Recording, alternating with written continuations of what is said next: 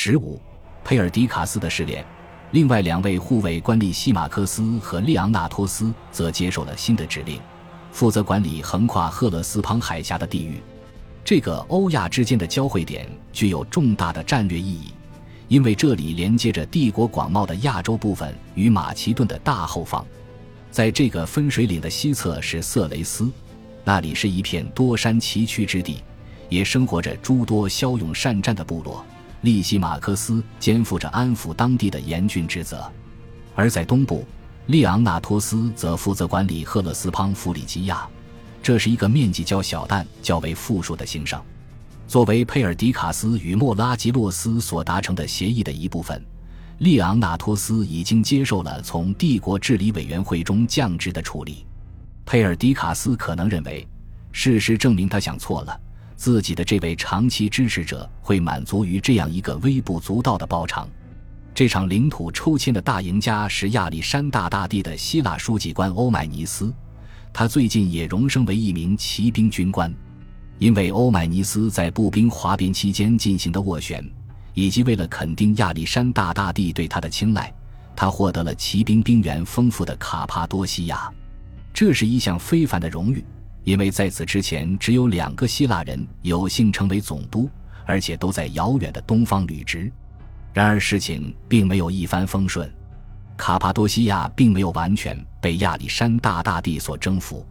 这里现在是一位波斯军阀的乐土，他就是躁动不安的阿里阿拉特。这个人拒绝承认马其顿的至高权威，还拥有一支由抵抗者组成的军队。欧迈尼斯需要通过作战来获得属于自己的权利，这对于一个从未在战场上领导过军队作战的人来说，无疑是一项艰巨的任务。也许佩尔迪卡斯打算进行一项试炼，看看这个聪慧精明的希腊人，这位迄今为止只是擅长文书工作的专家，到底能否胜任武装战斗。为了协助欧迈尼斯，佩尔迪卡斯指示两位邻近的总督将他们的部队向前推进。从一侧调集来的是列昂纳托斯，而在另一侧受到调遣的是弗里吉亚的总督独眼的安提克。安提克是一位勇毅之士。他年轻时因为作战而失去了一只眼睛，而且长期以来都被排斥在亚历山大大帝的军队核心之外。在亚历山大大帝挥师东进的时候，被安排留守管理西亚地区。安提克已经和其他将领们有十年未曾相见了，所以当佩尔迪卡斯写信给比自己年长二十岁的安提柯下达命令时，肯定是存在不确定性的。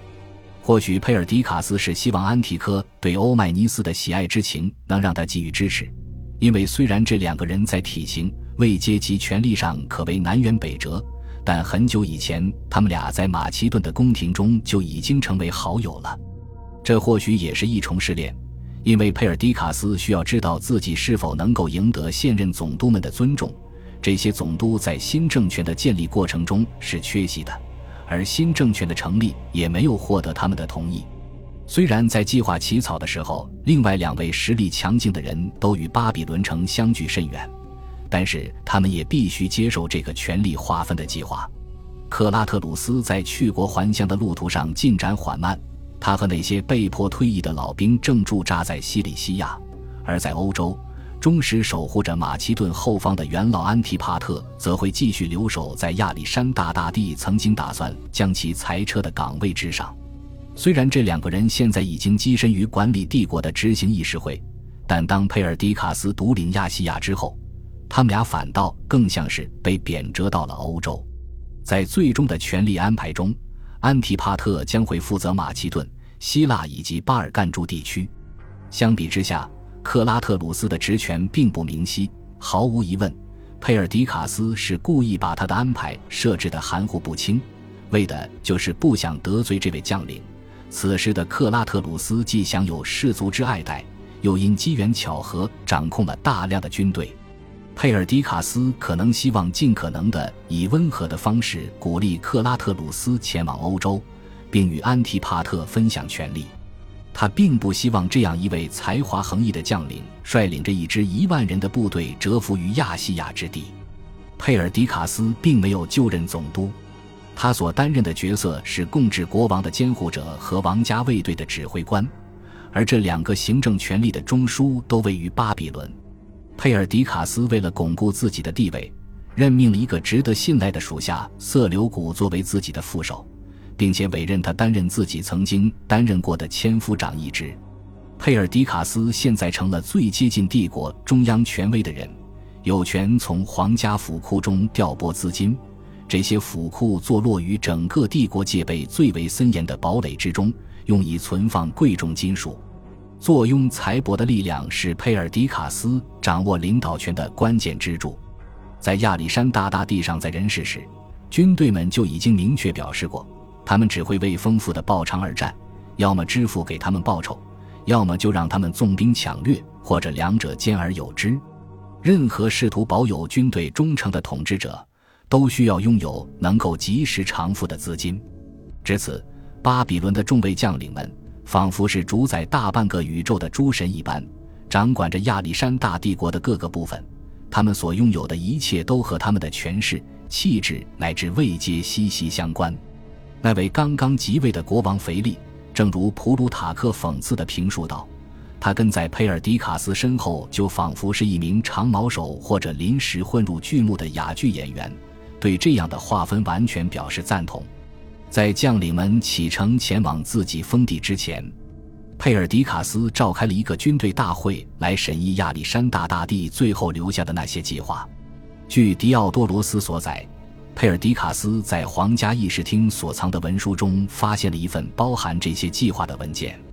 这份文件描述了一系列无论范围还是规模都令人瞠目结舌的事业，以至于一些现代学者认为那只是赝品而已。不过，大部分人认为文件是真实的。佩尔迪卡斯想要取消这些计划，但是在巴比伦紧张的气氛中，假如他得不到军队的支持，那么他根本无法违背逝去的亚历山大大帝的意志，因为他命人在军队大会上把这份文件大声宣读了出来，告诉他们现在这位已经被制成木乃伊的君王的意图：亚历山大大帝想要建造一千艘战船。用于在西方的作战，西亚的沿海城镇将为这些船只的建造提供木材。所有船只都会比标准尺寸的拥有三排划桨手的三层桨战舰还要大。这支新舰队的目标是迦太基、北非的其他地区以及西西里、伊比利亚半岛乃至他们之间的欧洲海岸线。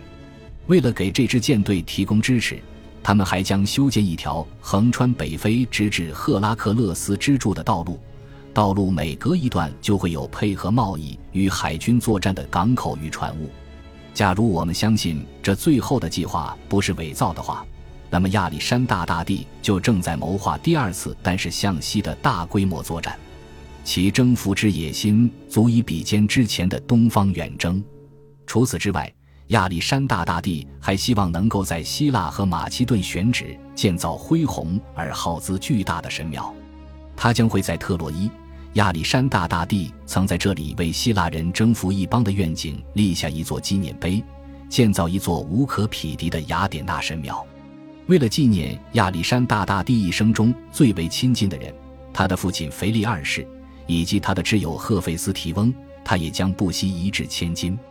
这份文件明确指出，腓力二世的陵墓规模将会与埃及的大金字塔不分伯仲。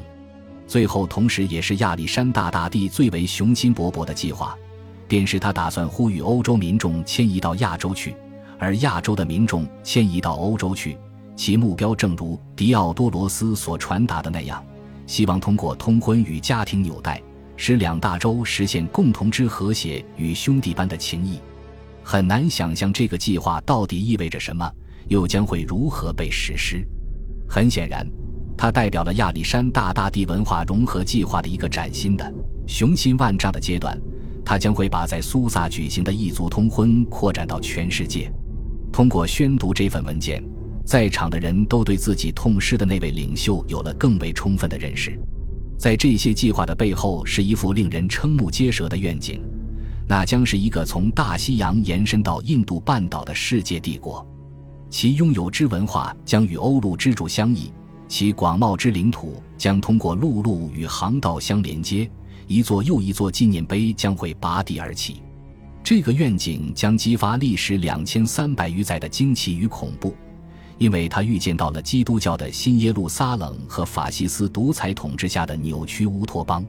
然而，获悉这些最终计划的军队，既没有感到振奋，也没有厌恶之情，有的只有倦怠。他们在印度半岛的所作所为表明，他们的耐力是他们的国王建立普世帝国梦想中的薄弱一环。当诸君被问及如何回应这些计划的时候，他们纷纷表示拒绝执行，给出的理由用迪奥多罗斯的话来说，就是这些计划过于宏大，根本难以实现。而其中的大部分计划从未再被考虑过。通过投票表决，佩尔迪卡斯终于让马其顿帝国长达三十五载的扩张停下了脚步。现在的他只能设法维系既有所得，而这项任务也已经被证实并不轻松。感谢您的收听，喜欢别忘了订阅加关注，主页有更多精彩内容。